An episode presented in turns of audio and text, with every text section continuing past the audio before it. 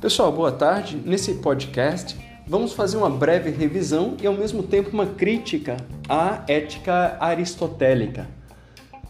Ah, no primeiro encontro, nós falamos sobre a Ética Nicômago, que é o livro principal de Aristóteles e que esse livro ele contribuiu para é, pensarmos a ética, mesmo a ética é, moderna ou contemporânea.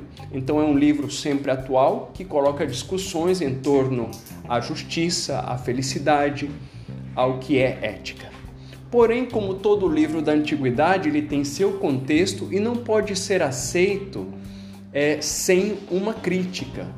É possível e é preciso, portanto, fazer uma crítica ao, à ética é, aristotélica. Só lembrando, no livro 1 de Ética Nicômaco, tínhamos dito, Aristóteles trata do finalismo das ações.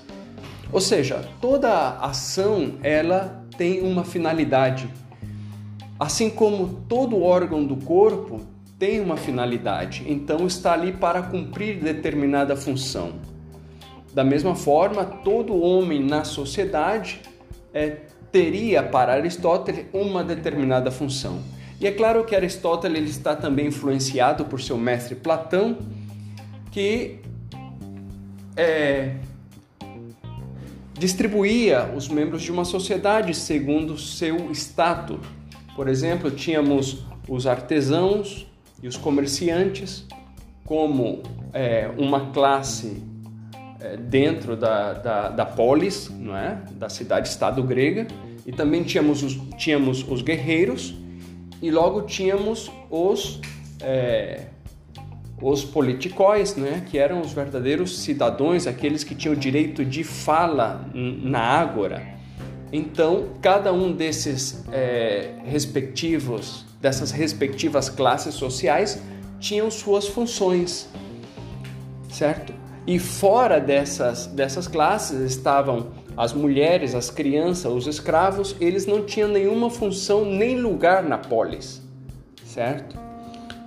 Ora, então, o que era fazer o bem numa cidade assim concebida? Fazer o bem era cumprir sua função e seu lugar naquela sociedade. E óbvio, naquela sociedade não havia uma mobilidade social. Assim, o escravo, por exemplo, ele nunca conseguiria é, chegar a, ao nível do, do, do cidadão e ter, por exemplo, o direito de palavra na ágora. Também não, não tinha a mulher nem a criança. Da mesma forma, para Aristóteles, esse é o quadro ainda. É uma sociedade na qual é, cada sujeito, segundo sua classe social, tem certas funções. E muitos desses sujeitos eles não são considerados sequer cidadãos. Então, ora, já que todos temos uma finalidade, o bem seria então cumprir aquela finalidade.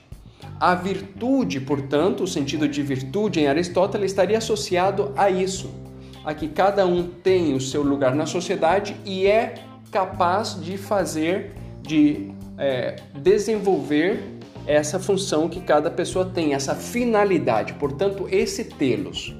Então, o que é virtude? É essa capacidade de realizar a, fina, a finalidade que a pessoa tem no, no mundo, na sociedade, ou seja, realizar seu propósito, né?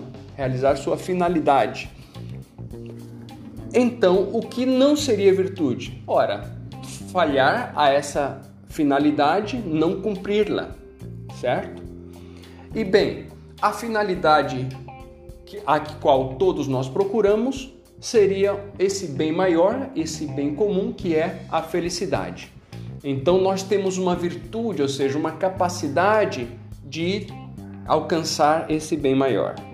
Beleza? Então aqui vemos como se relaciona em Aristóteles o conceito de finalidade e o conceito de, é, é de virtude. Certo? Ao mesmo tempo, é, temos a felicidade como esse bem maior, como finalidade, a felicidade, e como meio para alcançá-lo, a virtude, que é essa nossa capacidade de cumprir essa finalidade. Beleza? E mas como como adquirimos essas virtudes? Ora, nós adquirimos essas virtudes, segundo Aristóteles, pelo hábito, pela prática, pela repetição. Beleza, então aí temos um resumo do que seja a ética aristotélica. Porém, há aqui um problema. Se a virtude ela supõe que cada é, ator social ele cumpra uma finalidade, a pergunta é: mas quem coloca a finalidade de cada um? Na sociedade antiga é, grega estava já determinado. A sociedade, é, por tradição, por cultura, é, historicamente, tinha aqueles cidadãos que eram considerados é, cidadãos em sentido próprio, não é?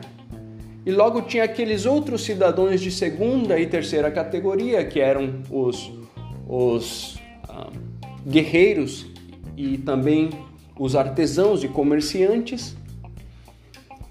E tinha aquele grupo ainda mais inferiorizado, que eram escravos mulheres e crianças que não eram considerados cidadãos ou não tinham direito de fala na Ágora.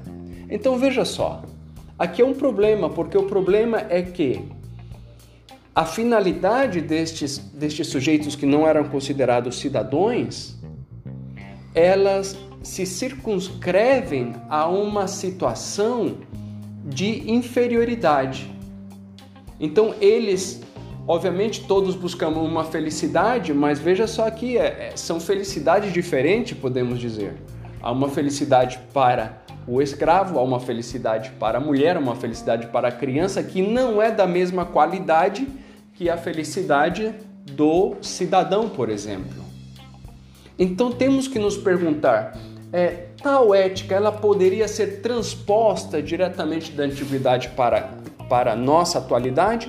E a resposta é não, não poderia ser transposta. É, o filósofo Michael Sandel, é, professor da Harvard, em seu livro Justiça: O que é fazer a coisa certa, ele dá um resumo do que seria a ética aristotélica e ele propõe que podemos entendê-la desde duas é, de dois conceitos maiores. O primeiro é o de teleologia, a justiça é teleológica. Foi o que falamos sobre finalidade, não é? Ou seja, para definir os direitos, escreve, escreve Sandel, é preciso saber qual é o telos, qual é a finalidade certo? da prática social em questão. Então veja, é, uma prática social hoje deveria ser julgada pelo seu telos, pela sua finalidade. Mas aqui surge uma questão: quem diz qual prática é a, a melhor, certo? O segundo ponto é a justiça é honorífica. Isso quer dizer que compreender a finalidade de uma prática ou discutir sobre ele significa, pelo menos em parte, compreender ou discutir as virtudes que ela deve honrar e recompensar. Então, Sandel escreve: a chave para compreender a ética e a política de Aristóteles é a definição da força dessas duas considerações e a relação existente entre elas. Teorias modernas de justiça tentam separar as questões de equidade e direitos das discussões sobre honra, virtude e mérito moral. Elas buscam princípios de justiça que sejam neutros, para que as pessoas possam escolher e buscar seus objetivos por conta própria, escreve Sandel. Ora, Aristóteles não acha que a justiça possa ser neutra dessa maneira.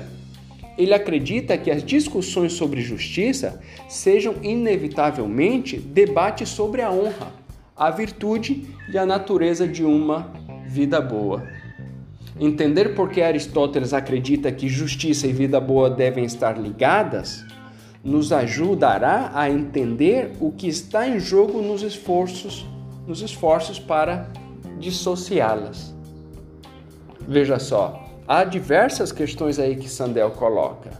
É, problemas que a teoria aristotélica hoje enfrenta. Certo? Para Aristóteles, justiça significa dar às pessoas o que elas merecem, dando a cada um o que lhe é devido.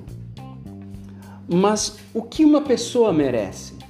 Quais são as justificativas relevantes para o mérito?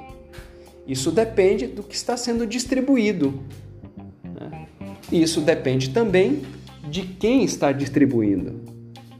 Então percebam que a ética aristotélica aí nesse ponto ela se torna altamente problemática para a sociedade contemporânea, porque não está claro que um cidadão hoje é, ele deva ter direitos diferentes, é, às vezes minorizados, dependendo do lugar que ele ocupa na sociedade. Então é preciso definir é, qual seria o nosso a, a, finalidade, a finalidade da nossa sociedade, as, né, a finalidade das atividades que estamos julgando como boas ou ruins. E deveríamos definir isso, mas não segundo, me parece, não segundo é, um lugar inferiorizado, senão a partir de uma certa igualdade. Mas daí surge também a questão da equidade. Ora, se a igualdade, a igualdade significa, por exemplo, acesso a, a todos os direitos que um cidadão tem, ao mesmo tempo, ela supõe que todos que podemos acessar teríamos a mesma capacidade de acessar, o que não acontece na realidade, porque se bem todos temos direito, todos temos acesso a um direito, porém não todos conseguem acessar a esse direito. É o caso que nós estamos vivendo agora com a virtualização. Se todos os alunos têm direito à educação remota, isso é um direito que é igual para todos, porém não todos os alunos eles possuem é, notebooks ou é, equipamento para acessar a esse direito.